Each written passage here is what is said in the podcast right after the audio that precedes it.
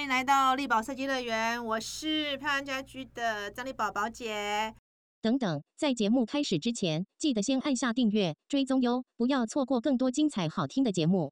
我们都知道台湾的室内设计啊，蛮多元的，有从建筑的，有室内设计本科的，也有从美术的，那其他的那个泛设计，什么工业设计，什么什么都有哈。那其实蛮大的一个部分是来自于建筑哦，主要是因为台湾的环境的问题，因为台湾的环境其实坦白讲，对建筑师老实说，我觉得并不是一个非常友善的环境吧。所以很多建筑师其实一开始职业都是从室内设计介入，但是你知道室内设计哦，有时候是一个花花世界，因为它其实很多元，也很快速。然后获利应该也比较高哈，很多人都走了走上了建筑，走上了室内之后，常常会回不了头。但是呢，呃，还是有一批人，即便以室内为出发之后，他还是会想回到建筑。今天邀请到谁呢？我今天邀请到这两位，就是我们和风昌飞的张玉瑞，还有我们十分建筑主持建筑师王者哦。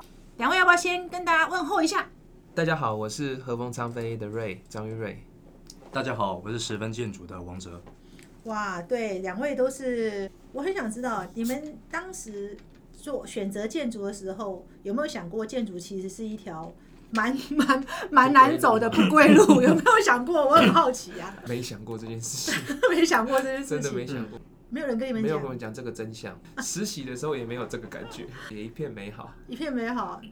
熬夜做模型应该很辛苦啊。对啊，但是那个是那个是甘愿，那个时候那但到进到业界以后，不会有什么时间熬夜做模型的，熬夜就是改图，可能有可能。对，哦，就是常态了。哦，那因为因为玉瑞其实是呃，他是算建筑，因为他大学是念建筑是。那王哲，王哲，你大学念建筑吗？我大学不是念建筑，我其实受了一本漫画影响了。什么漫画影响？就有一本漫画，它其实它里面是讲建筑师跟住宅的事情。嗯，那里面的建筑师对着男主角说：“建筑是这世界上最美好的行业，因为很多人一辈子的努力就是为了要有一栋房子。哦，他的梦想就是一栋房子。嗯嗯嗯。但是他的梦想是在你的双手里面做出来的，所以你用你的双手逐别的梦，所以建筑是最棒的一个行业。我看到我就大受感动，然后就决定要念建筑，就决定要念建筑。而且你其实我知道你是念东海研究所嘛哈，其实你等于是要回头修。建筑的学分，对不对？念了四年，念四年嘞，花四年的时间嘞。那在学校的时候，也像玉瑞说的，其实我们做模型啊，或者做发想啊，很开心嘛。但但是其实跟业界是有一段距离，有一段距离。所以你们当时其实都有目标要成立呃事务所嘛？我知道玉瑞是没有啦，他也好像也是因为做了一段时间才才开始进入。那王哲你有吗？我应该算有。但我开事务所之前已经在业界工作十年嘛，嗯，嗯，我大概就希望可以碰到不同的不同规模的事情之后，慢慢累积再开始啊，嗯，所以我是有想要开自己事务所。哦，可是我很好奇，其实早期啊，你们知道建筑跟室内啊，其实有一种鄙视链。确实，早期的建筑跟室内还是有一条，我我会用鄙视链来讲，是说，好像学建筑的人都会觉得说，哇，做室内是一个比较相对比较低阶的一个设计哦。可是你知道，这现实就是如此。台湾的建筑，坦白讲，我觉得台湾的建筑环境不算很好啦，哈。地产商有地产商的偏好，他们都是销售嘛。出发嘛比较多，所以真的是要呃有理想的建筑师，坦白讲，在台湾都活得挺辛苦的。所以你们一开始进入室内的时候，会不会觉得说哇自己有点低就那种感觉？鄙视链这个事情，我觉得其实在我大学的年代就有感受到了。嗯，就是那时候的老师常常就会讲说，你不要这边建筑念一念，然后后来去做室内设计哦。哦，他那时候就有这个。就有这个 slogan，很常常会老师跟你不要建筑念一念就跑去做室内设计。嗯，以前常常会这样讲，但但那个大概是嗯二十年前对的环境下，嗯，所以所以那个时候的确建筑师会觉得做室内设计这件事情是低就，嗯嗯，但是现在我觉得市场的状况其实是有点翻转嗯，就是呃室内设计师的能见度。或是在媒体上的话语权，其实比建筑师高。建筑师当然你要做到像李天铎这样的建筑师，或者是我们大家知道的大师，你才会话语权。但是其实我们还是很多小小的，就是芸芸众生，建筑师还是在底层里面。大家不知道，这是很常很常被见的底层建筑师很常的形容词，就是的确那个时候会有。这就像宝杰讲的这个状况。那王哲呢，自己有感受到这一个？哎，其实对我讲没有什么差别了。嗯嗯，我从一开始工作。我从我我的所有的工作经验里面都是建筑跟室内要一起做的，嗯嗯，因为对我而言都是个空间上的事情，嗯嗯嗯嗯嗯，所以我对我讲说是应该是没有差别，只是在目前我们觉得差别是对于好像是因为产业或市场的差异而产生的差别，嗯，但是对于做设计或做创作而言的话，这两个都是空间上的事情，嗯嗯嗯，所以我所有的工作经验里面，包括现在事务所的案子，甚至连同事，基本上都还是希望是一起想的。一起想的就是室内到建筑，那跟王王者的背景可能也是有点关系。你后来也去日本研习嘛？其实日本的观念就是一直，当然我觉得国际的观念都是这样，室内建筑本来就一体。应该说华人地区比较特别，然后才会有这个室内跟建筑分开这件事情。哎，可是这是两种思维，哎，你们怎么去综合？你们怎么平衡？我一开始出来的时候。的确有人知道我是念建筑的时候，就有人问我说：“哎，那你会砌砖吗？”会 砌砖？为什么？建筑一定要会砌砖的道理是什么？我没有学过，我我我没有学过怎么砌砖，那那个需要学，但是我没有真的砌过。我觉得在这几年以后，学建筑的人会有一点觉得你不应该低就去做单纯的就室内设计，因为他认为室内设计是虚华的、虚花的、虚花，然后你就是只是在讲你在讲那个形而已，你在讲漂亮。跟材料，你没有谈到生活的本质，你没有谈到谈到空间的这件事情。嗯，然后但室内设计回来看又看不一样的事情，这室内设计常会觉得你建就是建筑做的很烂，然后 才需要才需要室内设计。对，我觉得我常常听到这两边的讲法。不过我觉得跟王建老师讲的一样，其实就这个东西是没有办法分开的。嗯，在就像我们看到国外的就是比较成熟的作品，这个东西通常都是一体的。嗯，你没有办法单独的。考虑某一个面向，这个其实会出问题，只是因为我们市场的关系。对，所以我自己在观察，以前人做室内设计的原因，是因为他想要彰显自己有钱这件事情。对，所以室内设计就慢慢慢慢的变成是某种程度，就是在有钱人这个对阶级，然后他才有办法做，然后他有特定的目的，他就是要大气，是要气派这样。嗯，所以这件事情就变成是。在那个时空下被污名化，嗯嗯，然后学建筑人以为室内设计都在做这件事情，但其实不是。我们有看过很多的像日本的建筑师，他单纯的做室内设计，他也是注入很多想法跟跟观点在里面。只是说，我觉得因为我们刚好战后婴儿潮之后，然后台湾经济起飞，嗯，然后所以那个时候有很多的钱，然后需要让人家知道我也有一点钱，有一点钱，所以要需要室内设计。所以其实室内设计蛮资本主义的。对啊，这样讲，但是对很资本主义哈，然后建筑其实是蛮反资本主义。王者你自己怎么适应啊？你知道从五十比一、五百比一到五十比一，对我讲这是一个一致性的想法。嗯，其实我们刚才看到，我们刚才举的例子里面有一些好的案例，像我们去看 Peter Zumthor 或 David Chipperfield，嗯，你去看他的建筑，嗯，他的托缝原则，如果说他叫那个框，嗯，从建筑的托缝原则之后，那个缝到室内的时候，就变成是墙壁跟地板的托缝。嗯嗯，所以这件事情蛮就是也从一比一百，嗯嗯嗯，到一比十，到一比甚至一比五，嗯，都可以延伸下来。嗯，所以如果说在空间的或者是在材料的界定上，那条缝是重要的。嗯，它从建筑的外观上的或者是形体上那条缝，就应该是变成室内的那个缝。嗯，所以对我讲，它就是一个不断 zoom in 的过程啊。所以其实你觉得没有差异，对你来说，就是从外一直做到里的概念。嗯，对。所以你没有什么？你觉得在你就你在做这块的时候，其实你没有太大差异，对你来说。当然，对材料或什么会有些差异性，但是我觉得在原则的一致性，就是贯穿这两个尺度上面的关键了。嗯嗯嗯嗯。哎，你们也蛮多室内设计朋友的嘛？哈，室内设计师的朋友应该不少了，因为你们毕竟出来的时候都还是以室内设计师为主嘛。你们自己觉得你们跟室内设计师有什么不同？我觉得我延伸一下他们那一题，我觉得室内设计的。对尺度的观点，到后来，因为这这五年，我们开始接了一些质地之间的案子，其实是有帮助的。嗯，就好像日本人他们在做景观，从围观到到他们的大景这个东西，对。然后我发现，我们一开始进到室内设计的世界里面，有一些我们以前不要说不在乎，但是没有这么这么在乎的事情，反而是会被。拉出来，然后他会告诉你说这个东西很重要，然后这个东西适用到其实是可以套用到，就跟王金老师讲这样，他说他会适用到建筑，所以你的建筑就会多了一分细腻跟比较温柔一点，不会像我们单纯的念建筑进来做的时候，我就是要我就是要给你什么空间，我就是量体，然后我的材料应该怎么样，然后你不可以有表情，嗯，或者是你你你的表情是我给你的，但是生活不是这件事情，然后建筑的文化也不不是这件事情，只是我们被现代建筑这件事情给框住了，嗯嗯，所以我们有个一贯的模式，但我觉得建筑跟室内其实基本上还是还是相同的。嗯嗯，大家都是一家人，是大家都是一家人。你现在一定要强调一下，大家都是一家人，没有没有互相的，对对对对，我们没有鄙视链的，对对对对对。但是我觉得确实就是室内设计，确实如果你再回头做建筑，可能在一些细节处其实是表现的会更到位哈。我记得我曾经采访过，多年前我二十年前采访一个建筑师，我那建筑师，呃，他就做了一个室内设计。那当然，采访以外，他就跟我讲说：“哦，我好讨厌做室内设计。”他就说：“还要算插头。”他说：“我还算插头几个？我做建筑都不用算那个插头，插头找在哪个位置？”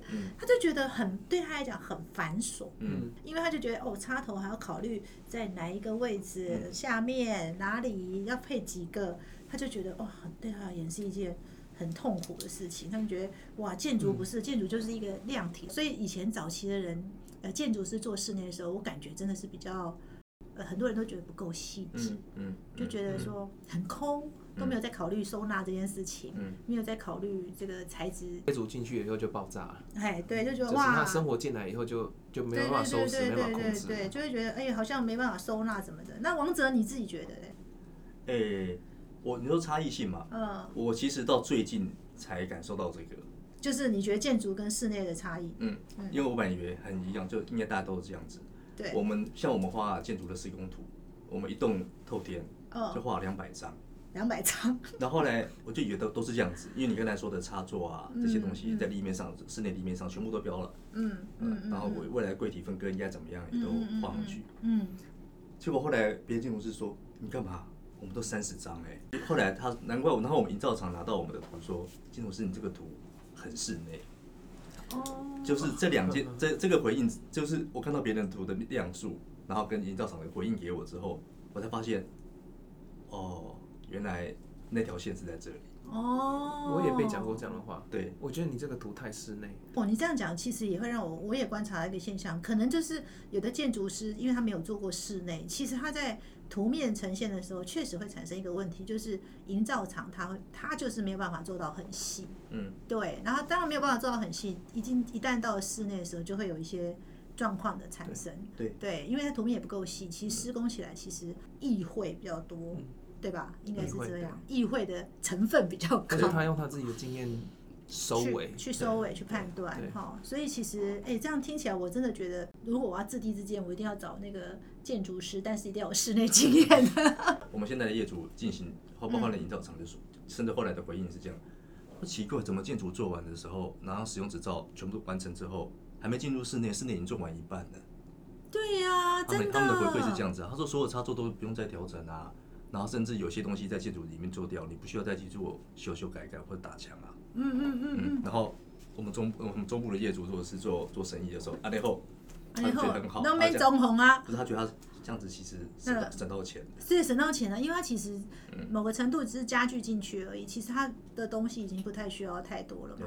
哎，所以我就说嘛，我一直觉得我一定要立足一件事情，我来推动一件事情，小建筑的建筑师费用多收，不可以限于百十分之一，不然我觉得建筑师。都真的很亏耶，因为你既然连室内一起做，我真的主张应该要增加到百分之十五到二十，因为那十五到二十就是其实就是室内的设计费了，对不对？其实应该要推动这个哎，不然小建筑真的真的都是赔啊！老实说就是这样啊哈，所以我觉得这个这个值得我们来推动，赶快跟你们建筑建筑师工会聊一聊，真的，因为我觉得这个 做真的是不一样的事情。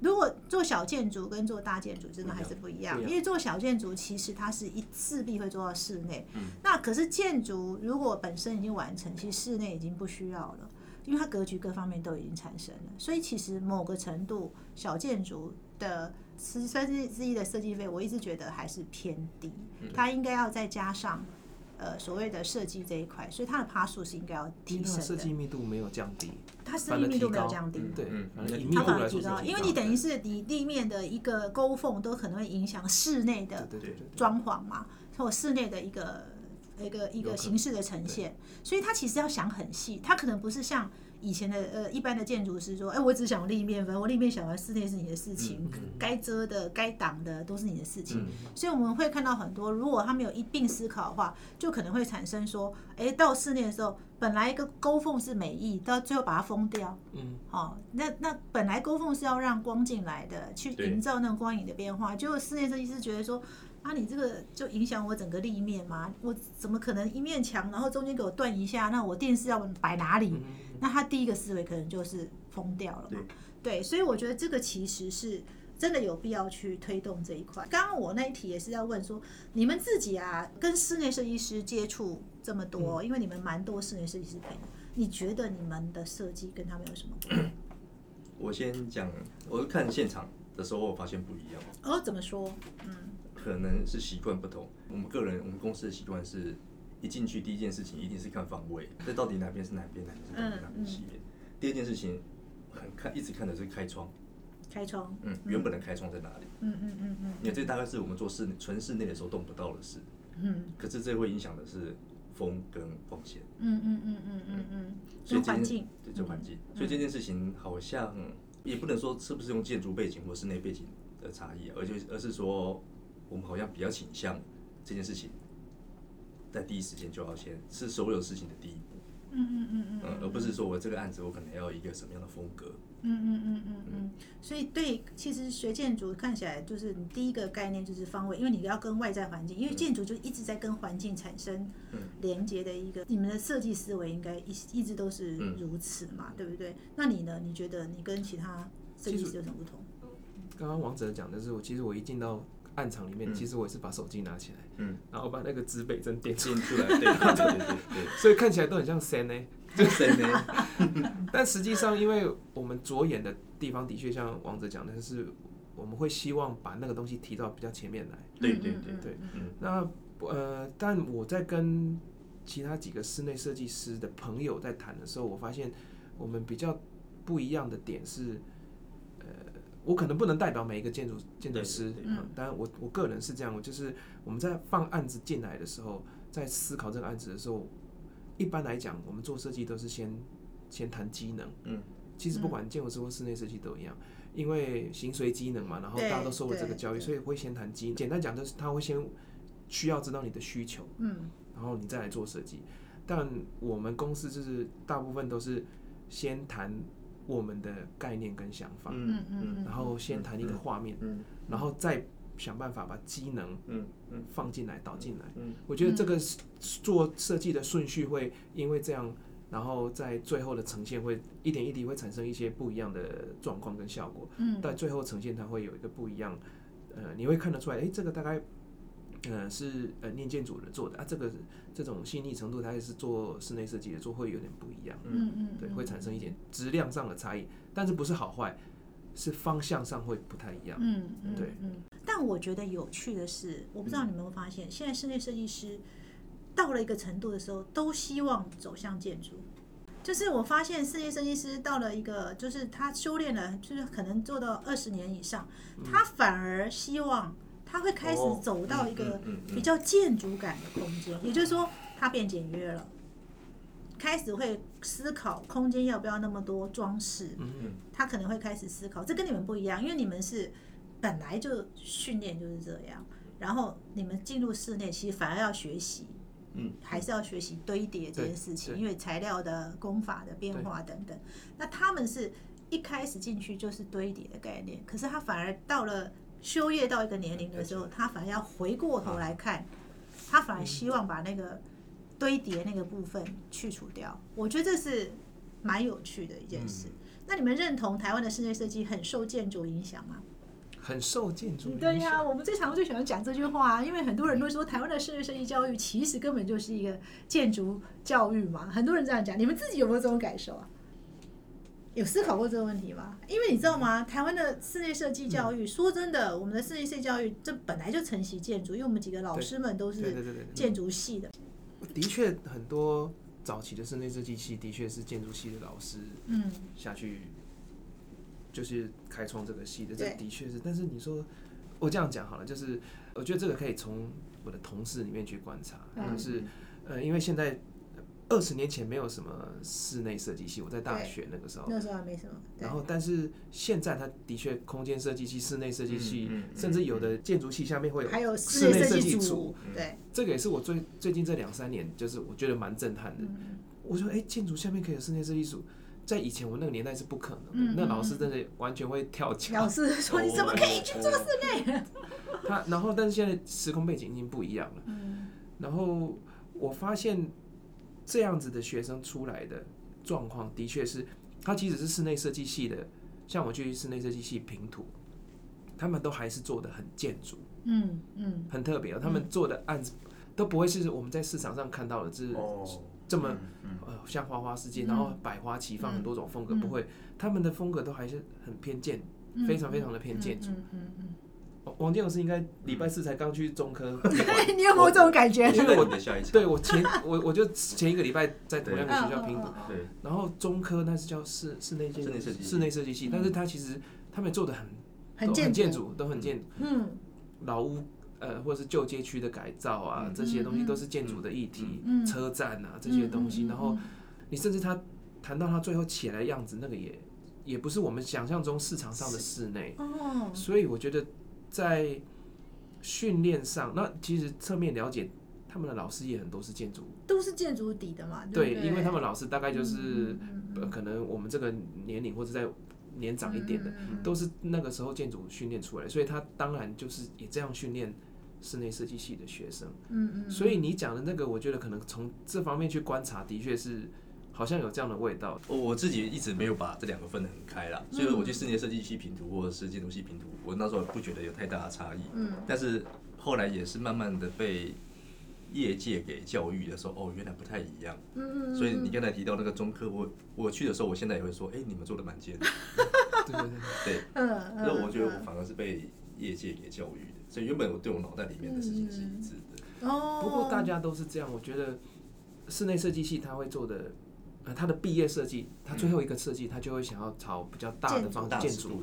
当然我知道有些建筑系，他就会往城市规划。都对，他就会做的比较像都市设计或都市规划，像城乡在做的这件事情，我觉得难免会说的是会会这样。是是。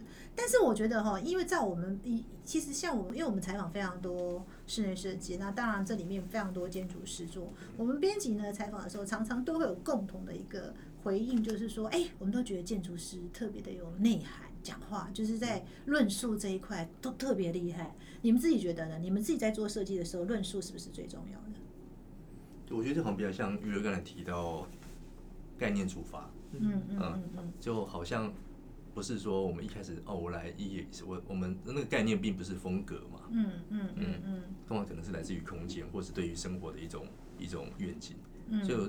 通常，如果你讲那个东西不是在讲技能的时候，好像听起来就比较论述。嗯嗯嗯嗯。然后，或是你背后有一些期待自己自己想完成的一些想法。嗯。不过，我们自己在职业的时候，发现这些语言还蛮不好沟通。看来有一些故事可以听。像我们自己之前做的清河之家，业主已经算是设计 sense 很好的一个人。对。对我，然后他说：“你为什么平面都是五角形？”好。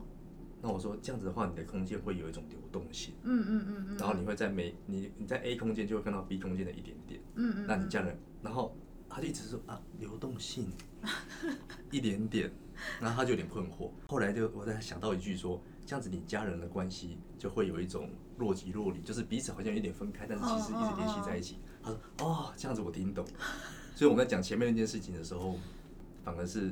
我我倒觉得我要如何转译这件事情变得大家听得懂的话，是我的课题啊。嗯嗯嗯嗯嗯。所以其实因为这是一个建筑训练，瑞瑞我之前采访他的时候，他也一直强调说他很重视论述这件事情。这应该是你们的教育吧？是不是？我觉得对，因为你念建筑系要念建筑史，有一堆理论你需要去吸收。嗯。然后现代建筑、古典建筑，然后一大堆中式的、日式的，反正他都会希望你找到原因。嗯，你不要单纯的做这件事情，你不要单纯觉得它这个风格好，或这个形式好，你就去做。所以训练是这样，它就变成是你的 DNA。这你要想你想改也有点难改。对，所以我觉得到后来它就会变成是反过来想，它就是念建筑人的原罪，因为你就必须什么事情你都要想想原因，世界上哪有那么多原因让你想，没有那么多时间，磨合的细没黑的修。但是实际上哈，我们也必须这样子做设计，所以建立论述这件事情，反而可以让我们更清晰的知道这个案子要往哪个方面、哪一个方向走。嗯，特别是我觉得研究所的训练。因因为研究所要写论文嘛，嗯，你要找更多的论述来支撑你想讲的那一句话，嗯，所以这就变成是一个好像就 DNA，它你就必须这样做才会，嗯，你才有办法做设计，倒不是说一定。我们就是想这样做，不是？他就是你变得是。我我觉得可能是 DNA，我蛮认同 DNA 这件事情。可能你们在学校受的训练就是这样，所有东西都要是悖论述，就是你的概念，你要你一定要有概念，就像王者讲，你一定要有概念，然后这一定是从你的概念去去去延伸出来。可是那个论述是有脉络的，它不是没脉络的，不是说我今天哎，我觉得这个材质不错，哦，我觉得这个材质怎么样？可能不是这样的思考，或是那个形式，就是一个脉络。那个脉络可能就是你们的论述。其实你们两个都是，呃，从室内出发。那当当然做过的发现，哎，室内真的比较比较好赚，获利比较高啦，因为时间短嘛，哈。然后，呃，再走回建筑，我们都知道，其实它的相对花的时间，然后以台湾的环境，其实对建筑都不算友善。能够赚钱的建筑。大概就是少数人在做嘛，哈，呃，学建筑的多数人其实真的很难，就是就是真的是底层。那为什么还是会想要走回建筑呢？两位是怎么思考这件事情？哎，这个我可以用我们实习生的，我们我们我们会很多实习生嘛，啊，会有建筑系的实习生，会有室内设计的实习生。那我们会带他去参观我们的工地、我们的案子，嗯，然后那时候。就有个实习生，就是比较直觉的室内设计系的实习生，他看完某个案子之后一出来说，这件事，然后这个事情好像室内做不起来，嗯嗯，好像只有做建筑才可以做到这样子。他说你这个空间上的这件事情只有建筑做得到，嗯，然后他讲这句话说，哎，对哦，嗯。嗯，所以反而好像我们会想做，我就我就我就反问我自己说，为什么想做？就好像有一些，就像你拿钢笔，你不一定画得出毛笔的质感。就是你想做到那件事情的时候，你要你就非得要到做建筑你才做得到。嗯嗯嗯所以我觉得大概吸引我的是这一点的。嗯嗯嗯嗯。所以就原罪，我觉得是原罪。对，你钢笔拿的好好的，为什么要拿毛笔呢？真的，投入资本主义就还是反资本主义。享受的资本主义，可是对对对对，还是批判他，还是批判他。对，为什么呢？你为什么想回建筑？因为我其实我一直以来就是做室内的。做室内设计案的方式都是用比较建筑的方式在操作，所以对我来讲，其实它是它就是同一件事情，嗯，所以它不是我刻意要回去做建筑，或是不不回去做建筑，就是今天刚好有建筑或是或是建筑案来找我，那我一样用我一样的方法来做，嗯，但是我会希望就是从就是刚刚从微观到宏观这件事情，从我在每一间房间、每一个客厅、每一个。室内设计案、商空住宅案所注入的那些论述，可以真正放到比较大的尺度来做实验。嗯嗯，这对我来讲就是一个比较重要的。如果说真的会回去建筑，那个动力就我觉得会是在这里。嗯嗯，就是你就可以验证说，哎，我们不是单纯的做室内设计，然后说不定有一点点那些论述可能可以被实践在比较大的。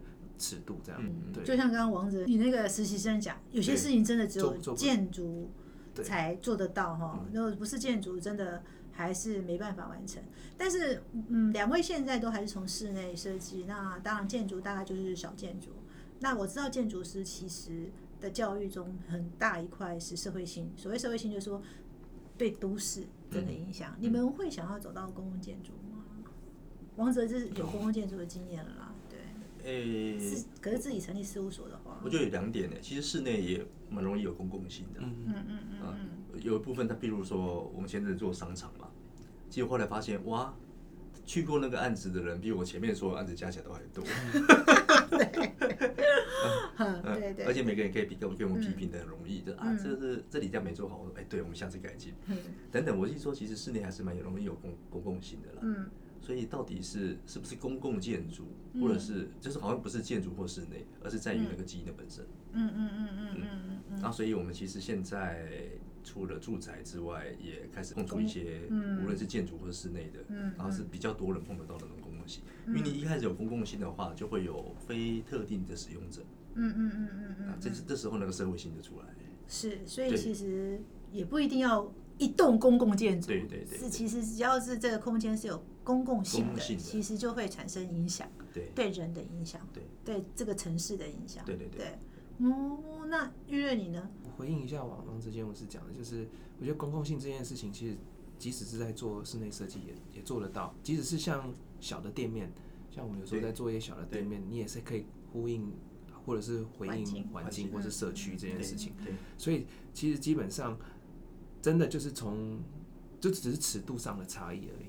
我讲一个跟这个没有完全相关的，但是跟这个题目其实是呃有连结的。我我在研究所的时候，我跟王建武师都是东海研究所，但他是 B 组，然后我那时候是 A 组，A 组要写论文，然后他就是我们要写论文，然后我那时候我的指导老师关关华山关老师，然后他就问我说：“哎，给你两个题目吧，就是有两个方向，一个是蓝语，我们那时候在做蓝宇的社区营造，十几年前，就十几年前的蓝宇跟现在不一样，就是那时候是很原始的。”然后我们大一的时候已经在那边驻点住了一个月，调查家屋啊什么之类的，做了一些测绘。这样老师问我说：“你要不要继续下去？”南语的苦行僧的这个，他真的是苦行僧。你知道我们去南语的时候，老师的热情到什么程度？我们要回去的时候，南语只有小飞机，然后台风来了，没有办法开，但是刚好有几个空位，前一班还可以发机，就是老师叫我们研究生全部上去，嗯，然后我们就上上船。后来过了一个礼拜，老师回来了。我们一天就回来了。那一个老师说：“老我老师你怎么回来？”他说：“哦，我是坐货轮回来。”坐货轮，就是就是你知道他的热情，感人好热情哦。我从他身上学到，就是一个建筑人或是一个学者应该有态度是什么。因为在南语调查的时候，他没有车子可以开，他开的是那种旧车、旧吉普车。有一次开开开开开开开开，他那个吉普车前板那个那个引擎盖。就飞起来，飞到后面，然后我们研究生就，我们研究生骑摩托车就赶快闪，到那个像一个刀片这样切过来。就是他是一个很有，就是热情的老师。然后他那时候给我的第一个题目是男女，然后我想说，好好吧，我先休息一下好了。结果我想说，我就找第二个题目，他希望我做游民，游民，游民的空间，就是没有一个都很强，对，然后没有一个。是可以轻松 轻松轻松入手，没有一个轻松入手。但是因为我后来评估了一下，我觉得做游民，嗯，我比较适合，因为我只要把头发放下来，就像游民，就像游民，所以我比较好融入他们，比较好融入。对，然后好，但是因为这个东西基本上它是社会社工系、社会系的题目，但是因为游民又跟都市空间。正相关，对正相关，所以我们要谈这个事情。嗯，那为什么这些空间优米会享用这些？然后它会很有社会性。好，就是在这个训练过程中，就是让我学到，其实建筑或是空间这件事情，它不是单纯的，就是我们把自己家弄好就好了。它有太多的，它就是社会建筑，就是一个小社会。你创造怎么样的建筑，它就会回应你。所以那时候。我我那时候刚开始要做这个题目的时候，其实完全不知道怎么办，所以去社会局找资源，社会局不理你，就是他看我不管你。然后后来我就只好去教会，嗯，然后就是一开始先发便当。你知道为什么一开始要先发便当？你要先让游民大概知道有这个脸孔，所以他们对你的攻击性比较不会那么强。你随便进到一个街头里面当个游民，你可能会被打。你不能随便睡，因为一个公园它是有分配好。哪一个位置？然后有地区是有老大的，那游民的老大他移动都是坐机动车，他是有钱的，他只是想当游民，因为要上缴一些费用，所以这些他们都聚集在车站。嗯，然后为什么他们会喜欢在车站待着？然后但是你这个月看他在台中车站，下个月他可能在新竹车站。的原因是他们不会在一个地方待太久，因为他他虽然当游民，可是他还是社会化嘛，所以他不希望有人。容易对，没有错，对，所以他很很快就移动到下一个都市。然后这些东西这么有趣的事情，就后来就我在思考，不管我在做建筑或做做公共建筑，或者是做这个室内设计案的时候，他都会给我一些启发。那个启发倒不是说呃游民住的形式，我可以转 转化成什么家，不是不是，是那个公共性，那个田野里面给我们的养分，嗯，就会让我们在思考说，不要单纯的做设计这件事情，嗯嗯，要不要多想一些，嗯，跟社区怎么连接，然后这个社会性、公共性。可以怎么谈？今天采访的那个建筑师，果然跟你知道我采访的不少都是室内设计师哦，果然跟建筑师聊天是不太一样的哈。但是我们也是期待，就是说，呃，其实我也觉得建筑跟室内其实是不应该有界限。呃，台湾的建筑跟室内之所以分开，真的其实有很多的一个原因啦，包含就是说地产的设计，地产其实是跟建筑最相关的，但是他们比较讲所谓的商业嘛，他们太过商业了，所以才会有。很多巴洛克、洛可可的建筑嘛，其实事实上它也不适合台湾的环境，但是还是很多人喜欢盖嘛，哈。那他们是从商业思考，所以不论在建筑立面或者是平面思考上，其实是比较不不那么的考虑到使用者，哦。那所以让室内设计师非常有机会，哦在台湾。当然这件事情就是这样，我常说哦，一个好的建筑完成，其实室内大概就已经。完成了一大半的哈，而且我觉得学室内的人跟学建筑人更应该去交流，让彼此互相影响。那我想建筑对量体、对环境的一个连接很高，可是室内他们对材质、对工法、对人动线这件事情还是蛮，我想这是他们的一个 DNA 了嘛哈。如果彼此能够融合交错，我想都是一件很好的事。但是我们还是很期待，就是说。好的建筑师一旦进入了室内设计这个花花世界，还是要记得你原来你的建筑的一个本质。那我们今天非常谢谢王哲跟张玉瑞来上我们的力宝设计乐园，非常谢谢，谢谢。